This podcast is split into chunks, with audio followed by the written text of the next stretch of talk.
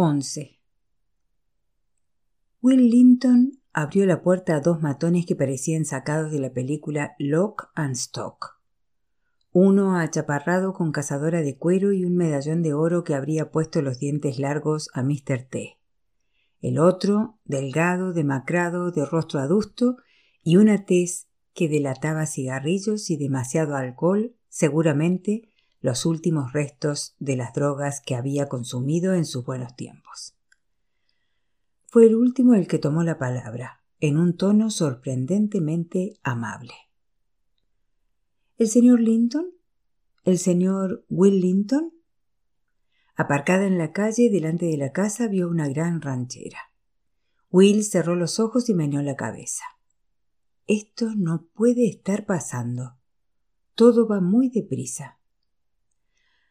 Hacía solo una semana y media que Cecilia Williams le había comunicado que el banco lo había dejado en la estacada.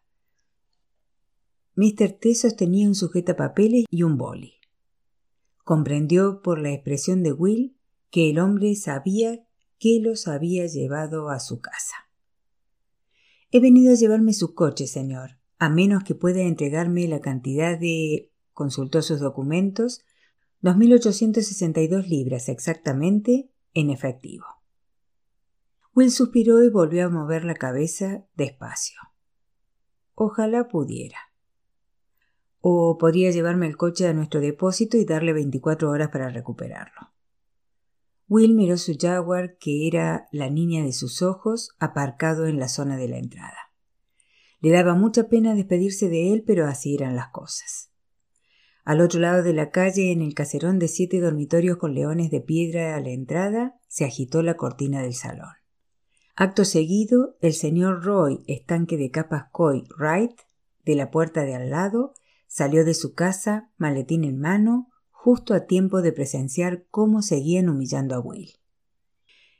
En caso contrario, tendrá que entregarme las llaves de su coche, señor, dijo el hombre en un tono de voz que daba a entender. Mira, te compadezco, colega. Así que acabemos cuanto antes para que todo sea lo más breve e indoloro posible. Will hurgó en su bolsillo y sacó las llaves del coche. No contaba con que se lo embargasen tan pronto, pero había llegado el momento y no le quedaban fuerzas para oponerse.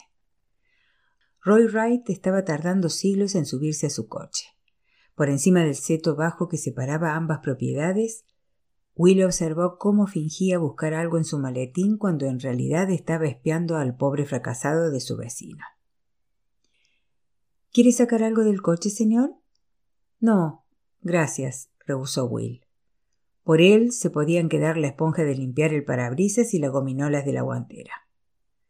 ¿Tiene un juego de llaves de repuesto, señor? Sí, claro.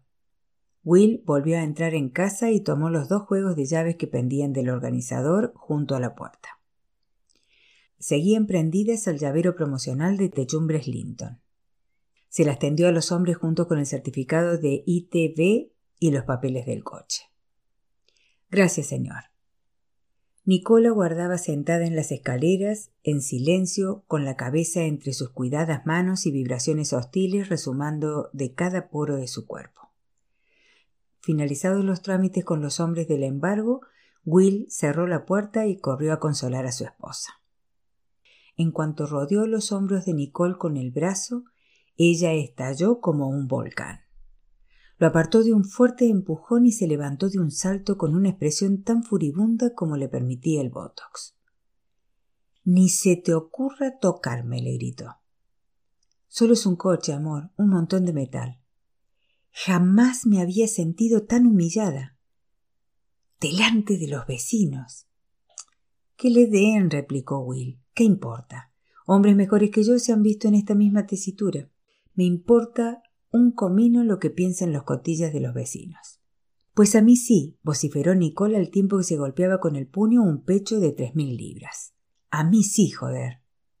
Nicole, cariño, él dio un paso hacia ella y su mujer retrocedió otro el doble de largo. Esto es la gota que colma el vaso, Will, le espetó. ¡Qué vergüenza! ¡Qué humillación! Yo no lo soporto más. Él la agarró del brazo cuando ella hizo el ademán de escapar escaleras arriba. ¿No soportas la humillación o no me soportas a mí?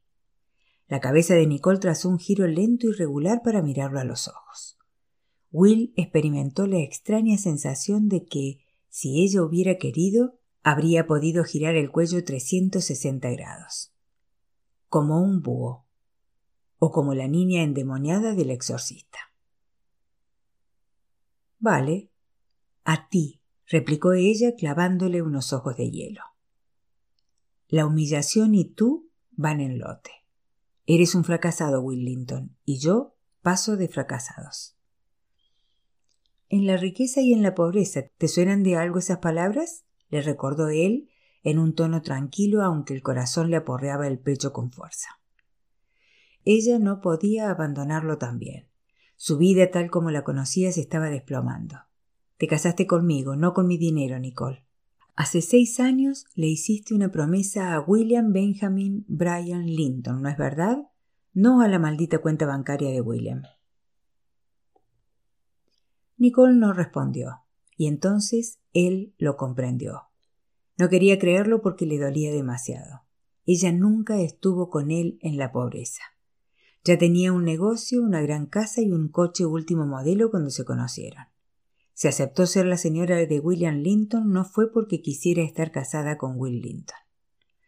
Las estrecheces no van conmigo, le escupió ella al tiempo que retiraba la mano de su esposo con dos dedos como si estuviera contaminada. Nicole, te quiero, insistió él, incapaz de asimilar lo que estaba oyendo. En cualquier momento su esposa se daría la vuelta y le diría ja. Era broma. Sin embargo, en los siete años que hacía que la conocía, comprendió de repente que jamás la había oído hacer un chiste. Lo superarás, le dijo ella en un tono aprendido en sus clases de dicción. No intentes retenerme. Me voy a casa de mis padres. Si me sigues, mi padre soltará a los perros, y cuando hayan acabado contigo, llamará a la policía si acaso queda algo que arrestar. Mi abogado se pondrá en contacto contigo. No lo alarguemos, ¿quieres? Se acabó, Will. Húndete con tu barco, pero no me pidas que no me suba a un bote salvavidas. Él no entendía nada. Se sirvió un whisky y se desplomó en el enorme sofá de piel color crema mientras la imaginaba trajinando de acá para allá, haciendo la maleta, sacando las joyas de la caja fuerte. No tenía sentido luchar por ella. Nicole no estaba haciendo eso para llamar la atención con el fin de que él la siguiera y la convenciera de que se quedase. La conocía muy bien. Para Nicole, apretarse el cinturón consistía en no poder pedir langosta en la primera clase de un avión.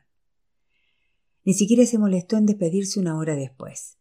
Lo dejó allí, emborrachándose a base de whisky de Malta a palo seco y llorando a mares. Se subió al deportivo que su padre le había comprado el año anterior como regalo de Pascua y arrancó, sin más, escupiendo gravilla con saña en su dirección. 12. Gracias a un amigo del cielo, el Barnsley Chronicle no informó de lo sucedido durante el funeral de Martin. Se habían producido unos cuantos atracos a mano armada en la cadena de licorerías Los Hermanos Priva que habían acaparado los titulares durante dos semanas. El primer reportaje relataba los robos. El segundo, el arresto de los culpables después de que uno de los ladrones publicara su propia foto Crime Stoppers en Facebook, a la que añadió la leyenda por fin famosos. Carla estaba encantada de saber que en el mundo había gente tan idiota como para desviar el interés mediático que pudiera haber despertado su caso. Y gracias a un milagro aún mayor, el sensacionalista diario de Yorkshire Sur, conocido también como la peor publicación que ha existido en la historia de la humanidad, el Daily Trumpet, también lo pasó por alto. Carla lo había comprobado a diario durante una semana y media tras la debacle, considerando que para entonces la noticia ya estaría pasada y no merecería ni una nota breve. Buena parte del Daily Trumpet estaba dedicado a pedir disculpas por los errores contenidos en las historias que habían publicado a lo largo de los días pasados. En justicia, aquel periódico debería haberse ido al traste. Sin embargo, los lectores que lo compraban para reírse de sus errores habían elevado la publicación a la categoría de culto, favoreciendo así que el negocio enmarcado en el sector privado fuera bastante lucrativo. Había recibido una carta del abogado de Julie pidiéndole que abandonase la propiedad antes del 30 de junio. Carla se preguntó si no debería consultar a un abogado a su vez. Estaba como adormecida y por primera vez sumamente hambrienta. Metió tres barras de cereales Weetabix en un tazón y luego se dio cuenta de que la leche del envase de litro que tenía en el frigorífico había adquirido la grumosa consistencia de un yogur caducado. Se acercó a la tienda de la esquina a comprar leche fresca, una barra de pan y un tarro de mantequilla. Era la tercera vez que salía a comprar desde la muerte de Martin. Pese al hambre voraz que sentía, encontró los Weetabix insípidos y poco apetitosos, pero se obligó a ingerirlos. Ni recordaba cuándo había comido por última vez. Los vaqueros le hacían bolsas por todas partes. No sabía qué hacer, ni siquiera sabía qué día era. ¿Cuántos días faltaban para el 30 de junio? ¿A dónde iría? ¿Cómo iba a empacarlo todo y marcharse si apenas tenía fuerzas para lavarse los dientes? Se dijo que ojalá Teresa hubiera regresado ya, pero luego pensó que mejor que no. No quería que su amiga llegara a su casa toda sonrisas y felicidad para encontrarse con que ella se le abalanzaba llorando. No recordaba cuándo regresaba Teresa. Le sonaba algo así como el último lunes de mayo. Sonaron unos golpes en la puerta trasera y quien quiera que fuese abrió sin aguardar respuesta. Era Teresa, todas sonrisas y felicidad. ¡Eo! Adivine quién soy.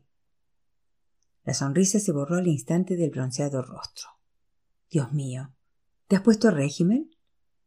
Y a pesar de que se había propuesto no hacerlo, Carla se abalanzó llorando sobre su mejor amiga. 13. Molly estaba decidida a encontrar la figurita Royal Dulton. Tenía que estar en alguna parte de la casa porque era impensable que la hubiera tirado sin querer. Cabía dentro de lo posible que hubiera perdido la polvera y la pluma o que se le hubiera caído del bolso sin que se diera cuenta. Pero una figurita no se podía perder y le daba rabia no ser capaz de encontrarla. No estaba en ninguno de los lugares más comunes, así que empezó a buscarla en los más raros con la secreta esperanza de no hallarla al fondo de un cajón o en una caja de fotografías, porque ¿qué implicaría sobre su estado mental el que las hubiera guardado allí y no recordase haberlo hecho? No la encontró en el armario ni en la gran cómoda en la que guardaba la ropa de cama. No halló ni rastro en el precioso secreter que un día perteneciera al señor Brandywine padre y que siempre había prometido regalarle a Molly. Una promesa que la familia cumplió. Ella nunca pensaba en Emma y George Brandywine sin que una sonrisa de cariño acudiese a sus labios. Eran las dos personas más amables y atentas que había conocido en su vida. Los quería profundamente y lloró por ellos como una hija cuando murieron. Molly guardaba una caja de los tesoros en el último cajón de la izquierda del antiguo secreter. Si la figurita estuviera en alguna parte que no fuera su estante, había muchas probabilidades de que la hubiera dejado allí. Sin embargo, cuando retiró la tapa, comprobó al instante que no era así. En lo alto del montón de papeles había una tarjeta de Emma y George felicitándola por haber conseguido su primer empleo como recepcionista del doctor Dodworth. Emma había escrito la inclinada dedicatoria con su áspera pluma. Estamos muy orgullosos de ti, Molly. Sabemos que serás una recepcionista maravillosa. Con mucho amor, Ma y Pa. Empezó como una broma eso de que Molly se refiriese a ellos como Ma y Pa, pero los nombres cuajaron. Ella sospechaba que los Brandwine sabían lo mucho que deseaban tener a alguien a quien llamar mamá y papá así que aceptaron los títulos de buen grado. Las lágrimas inundaron los ojos de la mujer que parpadeó con fuerza para impedir que el llanto arreciase. Cada día, sin falta, acababa pensando en Ma y Pa por esto o por aquello. Debajo encontró una tarjeta de felicitación por su vigésimo primer cumpleaños escrito por Bernard y Margaret. Estuvo perfumada en su día, pero el aroma a rosas había desaparecido hacía mucho tiempo. Molly ni siquiera recordaba cómo había celebrado aquel cumpleaños. Estaba casada en aquel entonces, pero su vida era una farsa. Se sentía desgraciada y deprimida y los años de juventud que deberían haberle traído esperanza e ilusión se le antojaban todavía peores que los de su anterior vida de confusión e impotencia. La caja no contenía nada relacionado con Edwin Versal. No guardaba ni un solo recuerdo agradable de su ex marido.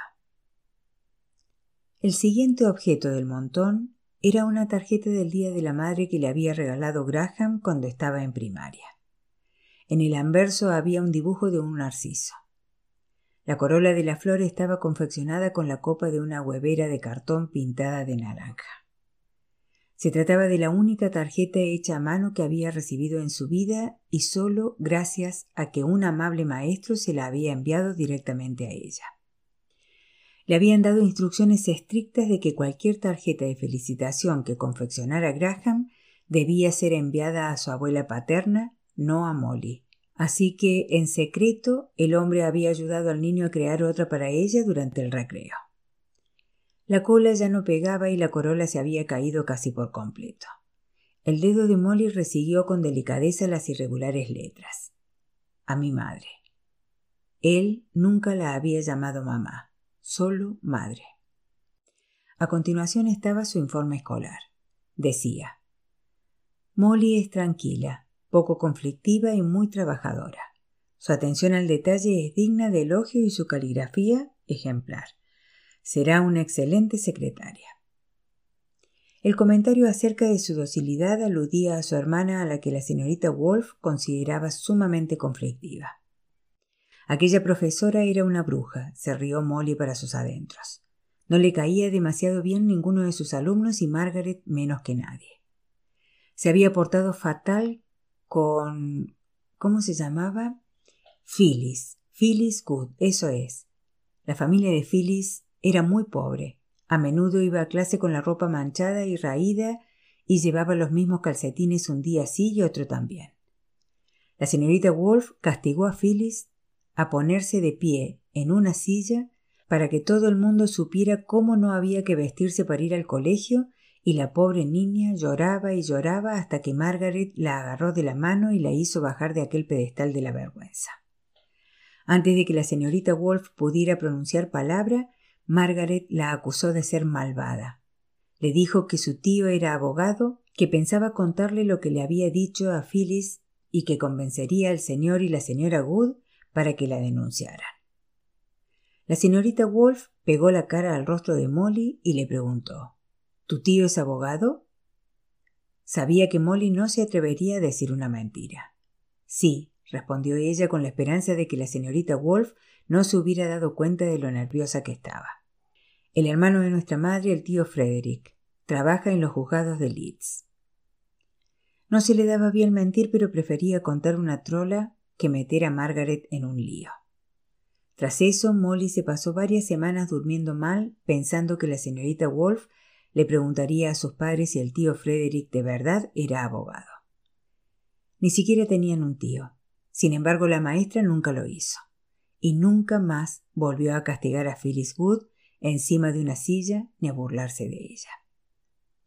Molly se estremeció. La señorita Wolf acabó resultando un ángel comparada con algunas de las personas que había conocido a lo largo de su vida. Estaba a punto de echarse a reír cuando comprobó que la siguiente tarjeta del montón estaba firmada por él. Una postal de Blackpool, Harvey Hoyland, el más malvado de todos. Mi querida Molly, ojalá estuvieras aquí. H. Siempre había tenido una letra maravillosa. En cierta ocasión había buscado en un libro de grafología su caligrafía amplia e inclinada para comprobar qué revelaba de él. De fiar, leal y bien adaptado. Amaba la libertad y no le gustaba que lo atosigaran. Bueno, la última parte del análisis era tan cierta como falsa la primera. Hacía tres meses que se había marchado cuando Molly recibió la postal. No supo qué pensar al respecto. Aún ahora recordaba cómo se le había acelerado el corazón cuando la sacó del buzón. La estuvo analizando a lo largo de varios días. ¿Significaba que la animaba a acudir a Blackpool para reunirse con él? ¿De verdad le echaba de menos? ¿Y por qué le había escrito si no le echaba de menos? ¿Qué habría pensado su amiguita de que le hubiera enviado una postal a la esposa con la que ya no vivía? ¿Significaba que le había gustado que Molly estuviera allí con ellos dos o en lugar de la otra? ¿El hecho de que en la foto apareciese un niño sentado en un burro quería decir algo? ¿O le estaba restregando por las narices el hecho de que su vida había mejorado tanto que le habría gustado tenerla allí para que lo presenciase? Molly no lo sabía, ni lo sabría nunca. Harvey no volvió a escribirle se esfumó de su vida como una sombra huye del sol, sin reclamar ni un céntimo en el acuerdo de divorcio. Y ella le odió aún más por aquel silencio, que vivió como una tortura. ¿Y por qué había guardado aquella maldita postal si se podía saber? Poseía el extraño poder de agitar aguas tranquilas en su interior, bajo las cuales antiguos sentimientos subsistían en maravilloso Technicolor pese a los 28 años transcurridos. Molly quería romperla por la mitad, hacerla pedazos, igual que Harvey Hoyland había hecho trizas su corazón, pero nunca reunía el valor necesario. Aquella vez no fue la excepción. Tapó la caja a toda prisa y volvió a guardarla en el cajón del secreter. Ojos que no ven, corazón que no siente. Le habría gustado ser capaz de hacer borrón y cuenta nueva, parecerse más a Margaret, haberle plantado cara a Edwin, haber escapado con su hijo y haberse asegurado de que el padre y la abuela no volvieran a verlo. ¿Y qué me dices de Harvey Hoyland? le preguntó una vocecilla interna. Ignoraba la respuesta. Una parte de sí misma jamás habría accedido a acompañarlo al cine a aquella gélida noche de noviembre en que Molly resbaló en una placa de hielo en el centro de la ciudad y él impidió que cayera. Otra parte le habría dado libre acceso a todas las zonas de su corazón y de su mente, a la que en su día le prohibió la entrada. Molly sacudió la cabeza como para alejar la imagen de su segundo ex marido. No tenía sentido ponerme a filosofar acerca de él. Nunca volvería a verlo. Era posible incluso que estuviera muerto y enterrado. Fumaba y bebía licores fuertes, aunque no creía que hubiera muerto pacíficamente en la cama. Le parecía más probable que lo hubiera asesinado algún marido despechado o el dueño de alguna casa de apuestas por culpa de una deuda en paga.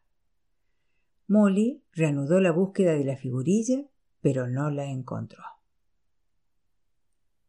14. Will salió a las nueve en punto para tomar el tren con destino a Huddersfield, donde iba a reunirse con su contable, quien a lo largo de la conversación Suspiró y movió la cabeza varias veces. Luego se dirigió a buscar su nuevo vehículo, una furgoneta blanca Nissan hecha polvo que su mecánico de confianza había comprado en una subasta y que había sido tan amable de ofrecerle en primera opción al enterarse de sus problemas. Will se sintió conmovido ante tanta consideración y la aceptó en el acto. Desde el punto de vista estético dejaba mucho que desear, pero por 800 libras seguía siendo una ganga. Hacía muy poco tiempo, una suma de 800 libras solo le habría alcanzado para pagar el coste de dos ruedas de su Jaguar y no habría dudado en gastarla. Irónicamente, el primer coche que tuvo fue un viejo Nissan. Ahora el círculo se había cerrado y lo había llevado de vuelta al principio. Pese a todo, era un buen coche, sólido y fiable, y lo llevaría a donde quisiera ir sin chupar demasiado. Solo tenía que acostumbrarse a viajar de A a B sin que las cabezas se girasen a su paso, al menos en un futuro inmediato. Cuando por fin llegó a casa y abrió la puerta principal, descubrió que Nicole había vuelto y había arrasado la casa como una plaga de langostas. No quedaba nada. Le traía sin cuidado que hubiera arramblado con la mesa del comedor y las diez sillas tapizadas, o con esa vajilla tan cara de jarros que le habían regalado a los dos como obsequio de boda. E incluso con la vitrina en la que guardaban la vajilla cara. Ni siquiera le importaba que los enormes sofás de piel hubieran desaparecido, al igual que el piano de cuarto de cola que ella se había empeñado en pedir como regalo de Navidad, aunque fuera incapaz de arrancarle ni una sola melodía, ni siquiera chopsticks. Se rió al descubrir que se había llevado el árbol de Navidad del garage y las cajas con las bolas y el espumillón. Por Dios. Debía de haber contratado a todo un equipo de carpinteros para que desmontaran la ornamentada cama con dosel y los enormes armarios franceses y los transportaran a camiones de mudanzas que debían de estar esperando en el exterior. Había tenido eso sí la decencia de dejarle la cama de matrimonio en la habitación de invitados y la ropa de cama, una toalla de baño, un vaso, un plato, un cuchillo, un tenedor y una cuchara. Tampoco se había llevado el hervidor de agua ni la comida de los armarios, el frigorífico empotrado, el lavaplatos, ni la lavadora. Sin embargo, lo que le revolvió las tripas fue la imagen de su caja fuerte, la de Will, abierta en el dormitorio. Cuando echó un vistazo al interior descubrió que Nicole no solo se había apropiado del reloj Tag Heuer que ella le había regalado para Navidad, algo que no le extrañó, sino que también de la cajita de conchas en la que guardaba la alianza y la sortija de compromiso de su madre, la alianza de su padre y el anillo de esmeraldas que su hermana recibió al cumplir los veintiuno y que sus padres habían comprado dos meses antes de que muriera de leucemia. Will llevaba mucho tiempo sin montar en cólera. Había soltado un par de maldiciones cuando Promociones Yorkshire, tras prometerle que harían de inmediato la transferencia bancaria que salvaría su empresa, se desdijo de su promesa y lo dejó a dos velas, consciente de que acababa de clavar el último clavo de su ataúd financiero. No obstante, la ira que ahora le hacía hervir la sangre no tenía nada que ver con aquello. Tomó las llaves de su nueva aunque machacada furgoneta y salió de su arrasada casa como un vendaval, caminando con potentes zancadas, nacidas de la ira pura y primigenia que le impulsaba las piernas. Los padres de Nicole vivían en una de las mansiones que se erguían detrás del parque Barnsley.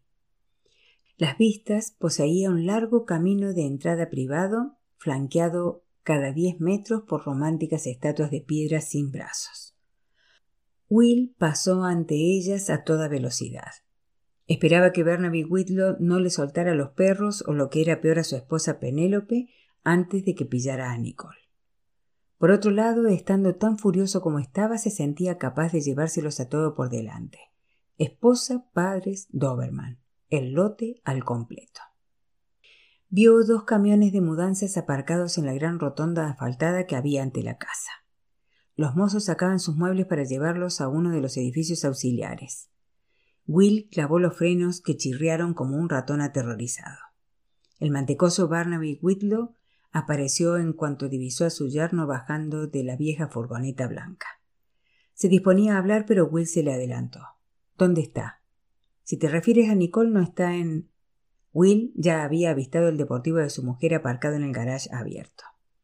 Ella no iba andando a ninguna parte, así que con toda seguridad se encontraba en la casa. A menos que quieras ver cómo monta un espectáculo delante de los mozos de mudanza Bernaby, te sugiero que la llames. Penélope Whitlow salió a toda prisa por la puerta principal apartándose el cabello gris acero de la cara como si se dispusiera a entrar en combate. Voy a llamar a la policía, anunció a la vez que agitaba sus manos largas y huesudas. Me parece muy bien, Penélope, repuso Will antes de arremangarse la camisa, listo para la lucha. Pero no me van a arrestar a mí, sino a tu querida hijita. Barnaby sabía que los mozos de las mudanzas estaban pendientes de la conversación. Entra, le espetó a Will. Penélope, ve a buscar a Nicole. Acabemos de una vez con esto y hagámoslo en privado. Gracias, respondió Will con un asentimiento y se dirigió al interior de la casa. Como nadie se acercó a pedirle que entrara en la sala, se sentara y se tomara un té, se quedó esperando en el amplio vestíbulo al pie de la escalinata. Barnaby se paseaba de un lado a otro con las manos unidas a la espalda mientras Penélope trotaba escaleras arriba. No había cariño susceptible de echarse a perder entre Will y sus suegros. Quizás los Whitlow sintieran admiración por su cuenta bancaria, pero no por él. No era uno de los suyos. Hablaba con un acento vulgar que recordaba aquel culebrón del sur tan provinciano, y jamás encajaría en su círculo social. Will no había heredado su dinero como los Whitlow. Se había deslomado a trabajar para ganarlo. No era más que un nuevo rico y como tal jamás poseería verdadera clase. Procedía de una familia empobrecida del East End londinense. Su madre y su padre eran personas amables y encantadoras, pero pasaron grandes apuros cuando su padre contrajo una afección pulmonar y tuvo que dejar de trabajar. Will quería algo mejor para sí mismo y para su familia, así que puso manos a la obra en cuanto tuvo edad de buscar empleo. Hacía recados para los vecinos, ayudaba en los mercados, trabajaba como peón para Ginny McIntosh, uno de los famosos constructores de la zona que pronto se dio cuenta de que el joven ayudante era ligero como un mono en los tejados. Will era listo, pero odiaba la escuela tanto como le gustaba trabajar para Jimmy, que lo contrató oficialmente como aprendiz a la edad de 16 años. Will les compró a sus padres y a su hermana una casita junto al mar antes de cumplir los 21. A los 25 se había quedado huérfano, se había mudado al norte y había creado su propia constructora. Sin embargo, el dinero de Will nunca sería lo bastante bueno para el señor y la señora Whitlow. Conservaba restos de sudor, de manos encallecidas y de trabajo duro. Transcurridos cinco minutos, Nicole aún no había bajado. Será mejor que le digas que se dé prisa, gruñó Will. Se me está agotando la paciencia. Tú espera, gruñó Barnaby, que interrumpió un instante su molesto vaivén. Ya he esperado bastante, replicó, y esquivando a su suegro empezó a subir la escalera de dos en dos sin prestar atención a las protestas que Barnaby farfullaba a su espalda. Suponiendo que encontraría a Nicole en su antigua habitación, irrumpió en el dormitorio por las buenas, lo que arrancó un respingo a su madre que se encontraba allí con ella. Nicole, en cambio, ni se inmutó. Sentada a su tocadora, alisaba sus extensiones. No se dio media vuelta. Se limitó a mirar a Will a través del espejo y siguió suavizando los rizos de alguna pobre chica rusa con su plancha GHD de oro. Se suponía que vendrías, dijo ella. Pues suponías bien, replicó él. Mamá, déjanos a solas unos minutos, ¿quieres? pidió Nicole. No te voy a dejar a solas con este perturbado, protestó Penélope.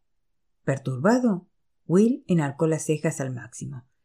Te aseguro que me marcharé en silencio en cuanto tenga lo que he venido a buscar y no dudes de que me haré con ello. ¿Qué es? preguntó Nicole antes de desenchufar la plancha y dejarla sobre el tocador. Las joyas de mi familia que he sacado de la caja fuerte. Te puedes quedar el sofá, la cama, toda la maldita cubertería de plata, el reloj que me regalaste, pero no te quedarás con eso. No sé dónde las he dejado, repuso ella encogiendo de hombros y volviéndose a mirarlo por fin. Te las enviaré. No, la cortó Will. Se cruzó de brazos. No me marcharé sin ellas. Mirando la que pronto sería su ex esposa, advirtió casi con fascinación que tenía la sensación de estar contemplando a una extraña. Nunca antes había reparado en las arrugas que le afeaban la comisura de los labios, señal de que su gesto natural era una mueca emburruñada, ni en el hecho en que sus ojos carecían de luz. Eran tan inexpresivos como los de una serpiente. ¿Y siempre habían sido tan pequeños? Momentáneamente privados de las pestañas postizas y de la sombra de los ojos, su iris era un poco más que puntos negros. No sentía amor ni atracción, ni siquiera una sombra de los antiguos sentimientos por esa mujer que habían puesto fin a su matrimonio hacía tan solo unos días. Únicamente sentía la rabia que le inspiraba su codicia y sin embargo no estaba sorprendido, como si siempre hubiera sabido que el vínculo que los unía era el dinero más que el amor. Nicole, ¿va todo bien? preguntó Barnaby sin aliento desde el umbral. Saltaba a la vista que el esfuerzo de subir las escaleras en vez de usar el ascensor lo había dejado agotado. Venga, largo de aquí, fuera, ordenó Penélope dirigiéndose a Will en el mismo tono que empleaba con los perros. Nicole se limitó a fruncir el ceño. No controlaba la situación y se estaba enfadando. El aire que lo separaba de su mujer era tan gélido que Will podría haberlo roto de un puñetazo. Vale, tú ganas, dijo él, que estaba disfrutando del caos que había provocado de la sensación de volver a ostentar algún poder. Me marcharé sin las joyas, pero me aseguraré de que el reparto del divorcio se haga al 50% y lo conseguiré, porque tú vives en una mansión y yo estoy en la cuneta. Y además, te reclamaré una pensión de tal modo que seguirás vinculada a mí de por vida. Y te pediré la mitad de los muebles, así que, por favor, no los vendas, porque si lo haces, te reclamaré su valor en metálico y aún conservo las facturas en mis archivos. Y te enviaré a ti a mis acreedores. Creo que sentirán un gran interés por las reservas secretas de dinero negro que creías ocultarme. Los bancos no son idiotas, Nicole. Abundan los casos, parejas que fingen separarse para que uno de los miembros pueda escamotear un montón de dinero. Les confesaré que lo teníamos todo planeado. Despídete de tu capital, Nicole. Will se dio media vuelta y se encaminó hacia la puerta despacio porque sabía que su esposa estaba a punto de detenerlo. Al cabo de tres segundos, ella gritó Espera. Abrió el cajón del tocador, sacó la caja de conchas y se la tendió a Will con brusquedad. Él se la arrancó de la mano, la abrió y comprobó que todo estuviera allí. Así era. Sintió el impulso de dar las gracias, pero consiguió dominarlo a tiempo. No tenía nada que agradecerle a Nicole. Todo su matrimonio pasó ante sus ojos en un instante mientras ella, con un mohín de duros labios rellenos con Restylane, resumaba indignación al comprender que por una vez no se había salido con la suya.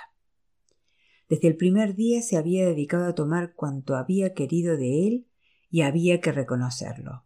Él la había complacido encantado, sin pedir nunca nada a cambio, lo cual era una suerte, porque ella jamás le devolvió nada.